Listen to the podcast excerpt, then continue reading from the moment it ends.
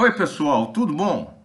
Eu sou José Carlos Pinto falando com vocês aqui no canal Falando com Ciência sobre aspectos da educação, da ciência e da pesquisa que se faz no Brasil. Depois das denúncias de violência contra professores em Salvador, discutidas aqui no canal na semana passada, surgiram ao longo da semana várias denúncias de ataques a professores e colégios no Distrito Federal. Em primeiro lugar, pais invadiram os espaços virtuais das salas de aula com xingamentos e ameaças a professores que ousaram defender o uso das vacinas e as medidas tomadas contra o espalhamento da Covid-19 no Brasil. Os xingamentos e as ameaças levaram esses episódios para as delegacias de polícia e mostram como estão fragilizadas as crianças que estão submetidas unicamente às ideias de seus pais fanatizados.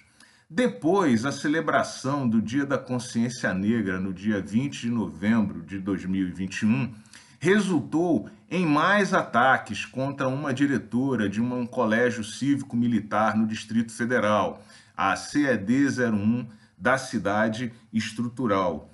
A história começou porque políticos locais e policiais militares responsáveis pelo sistema disciplinar desse colégio cívico-militar não gostaram das referências negativas feitas às abordagens preconceituosas da polícia militar contra negros e pobres no Brasil. Por conta disso, a diretora foi então ameaçada de ser denunciada a seus superiores e a ser afastada da direção da escola se não tomasse providências para filtrar, ou seja, censurar aquelas referências negativas feitas à polícia militar. O episódio, ele é gravíssimo porque mostra a tentativa de subjugar a liberdade de expressão e a liberdade de cátedra, o conteúdo disciplinar das discussões sociais importantes para a sociedade brasileira, a uma estrutura militar hierarquizada, supostamente superior à da diretora e à dos professores do colégio. De mais a mais, dizer que a polícia militar tem uma abordagem diferenciada em relação a negros e pobres no Brasil é falar uma obviedade que precisa de fato ser discutida no Brasil, como comprovam dezenas de pesquisas feitas a respeito da violência no país.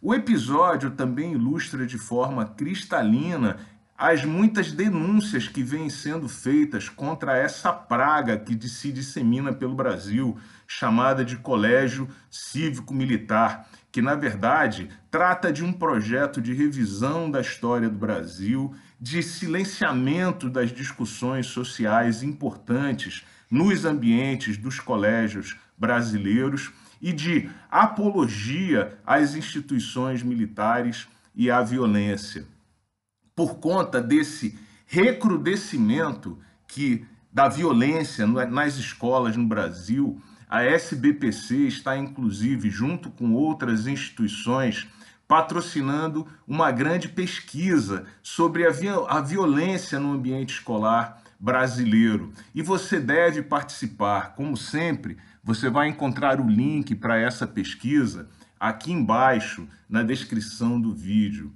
Participe, não aceite ameaças de restrições à liberdade de cátedra e à liberdade de expressão nas escolas. Faça como a diretora do CED 01 da cidade estrutural. Denuncie e ponha os vídeos na internet em defesa da liberdade de expressão, da liberdade de cátedra e da discussão dos problemas sociais que a sociedade brasileira enfrenta. Um grande abraço e até o próximo vídeo.